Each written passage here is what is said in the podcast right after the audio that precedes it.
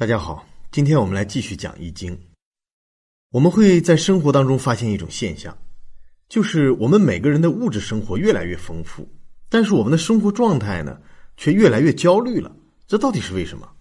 大家思考一个问题：你看看你自己的生活，你的生活比起十年前一定是发生了翻天覆地的变化。你拥有的越来越多，但是你的焦虑感却丝毫没有减少，反而在增多。这是一个普遍现象，我们可以看看周围的人，大部分人也是如此。这个现象的原因是什么呢？焦虑是一种心理反应，而物质很难解决心理的问题，所以才会出现我们刚才讲的：为什么你的物质越来越丰富，但是你的焦虑感越来越重？那我们学习易经呢，恰恰可以通过文化的力量，让精神世界丰满起来，从而解决你的心理问题。所以你基本不会看到一个研究易经的人会有心理疾病，而我们的五堂在线课程相当于易经的导读，请大家注意，你在读任何一本书的时候，导读都非常重要，因为导读会给你解读这本书正确的方向和中心思想，让你读起这本书来更容易。所以呢，我们的导读帮你更容易的了解易经，而了解易经呢，它的确会减少你的焦虑感。好。回到我们今天的主题，思维升级。从第一天开始，我们就谈一个确定性的结论。大家应该记得我们提过的那句话，就是人与人的不同在于思想维度的不同。那什么是思想维度？我们来讲个例子。在春秋战国时代，楚王是非常喜欢打猎的，所以他收藏了一把良弓。每次打猎的时候呢，他都会必带这把良弓。有一次打猎回来，他突然发现这把良弓不见了。这楚王身边的随从就特别的着急，因为他们知道这是楚王的挚爱之物，大家就开始四处寻找。这个时候啊，楚王说了一句话：“楚王说什么呢？楚王说：‘楚王失弓，楚人得之，又何求之？’大家听听这句话，楚王的话是什么意思呢？翻译过来就是：‘我是楚王。’”我丢了这把弓，但是我丢了呢，会被楚国的人捡到拿去用。只要物尽其用，我有什么可找的呢？我们反思一下自己啊，如果我们自己弄丢了一个你非常心爱的东西，你会有多难受？有些人可能要记一年，有些人甚至会记一辈子。但是楚王呢，他可以瞬间就可以把这种情绪转化掉，这就是王者和普通人的差别。楚王丢弓的这个事情呢，被孔子知道了。孔子也说了一句话：“孔子说，人失弓，人得之。”大家再听听孔子这句话，他有什么不同？孔子去掉了一个“楚”字，孔子的意思就是：楚王丢了弓，一定要楚国人得到吗？只要你是人得到，哪怕是齐国人、赵国人，甚至是秦国人，谁得到他，只要他可以物尽其用，就都是有道理的。我们看看孔子被称为圣人呢，圣人的思想维度比王者的还要高。这个事情最后呢，被老子知道了，老子也说了一句话：“老子说，失公得之。”大家再听听这句话，这句话的意思就是丢了就丢了，一定要人得到它吗？飞禽走兽可以路过，在良弓之上栖息一下，那也是有用的。即便谁都没得到它，但是。这把良弓，它就在大自然当中自成一道风景。对于大自然来讲，从来都不曾失去它。我们来看看这三个人啊，楚王提出的是价值观，楚王的价值观远远高于常人，所以他能成为王者。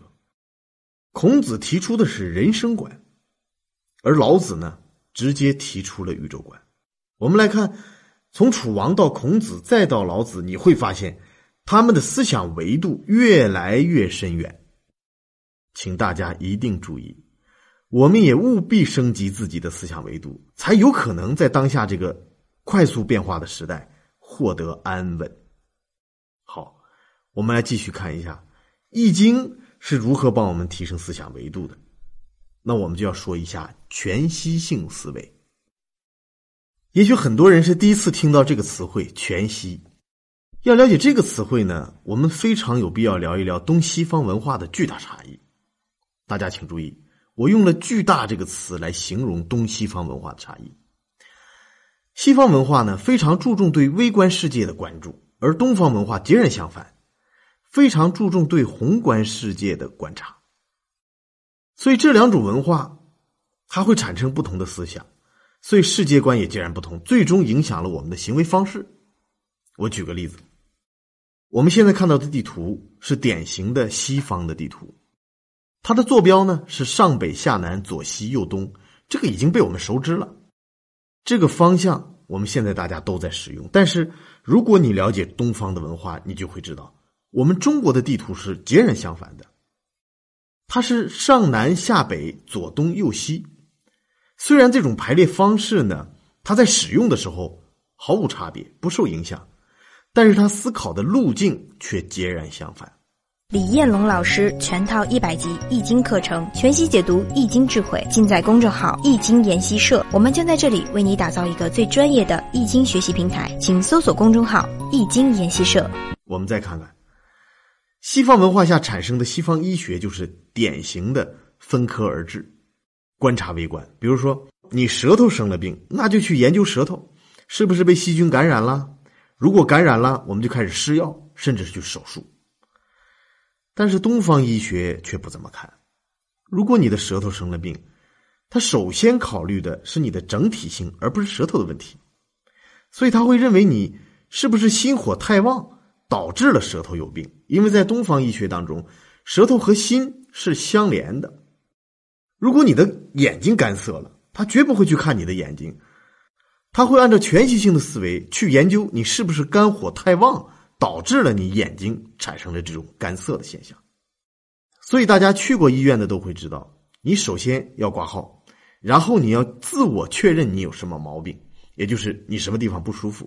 然后按照你自我确认的毛病去分科，这是西医的看法。但是在中医的方法是号脉，你所有的病都会通过号脉来诊断，就是说把你的病症浓缩到一点上来进行判断。首先不是分科，而是整体观察。我在说什么？我在讲东西方文化的差别在于对微观的探索和对宏观的探索。很显然，这不存在着。高低或者是对错的问题，但是有利于我们理解什么是全息思维。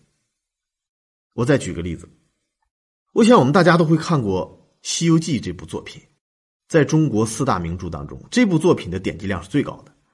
里面有个桥段是经常被使用的，就是当孙悟空遇到很多妖怪的时候啊，他一个人势单力薄，他怎么办呢？于是他就在头上拔下了一撮毫毛，然后一吹。这撮毫毛就变成了无数的猴子出来。我们想想看啊，在八十年代，我们看到这个桥段的时候，都当成一个笑话或者是神话，因为一个毫毛怎么会变出一只猴子呢？这简直是不可思议。但是大家现在回头去看看这个问题，你会发现，其实这就是基因技术。在基因学里面，哪怕是你的一滴血液，甚至是你的唾液。都可以造一个你出来，这说明什么？这说明你身体的任何一个局部都包含着你人体的全部信息，这就是全息性的思维。因为全息性的思维我们接触的并不多，所以为了让大家更清晰的了解，我们会不厌其烦的找一些例证来说明这个问题。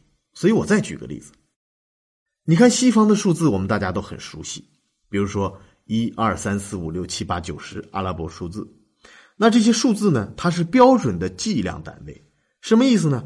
比如说一个、一只、一群、一吨、一伙等等，这是一个计量单位。但是你再看看东方文化的数字是什么？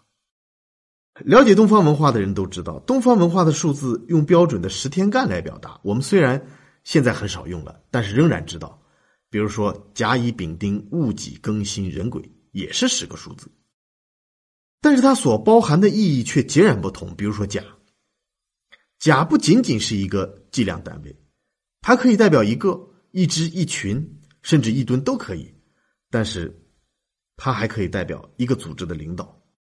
甲还可以代表有话语权的人，甲还可以代表森林，它五行可以代表木，在方位上它可以代表东方。它既然代表木，它可以代表去生火、去克土、被金克，甚至被水生。请大家一定要注意，东方文化的特点就在于，它可以用一个简单的符号浓缩出巨大的信息量。这就是一个全息性的思维，与分科而治是截然不同的。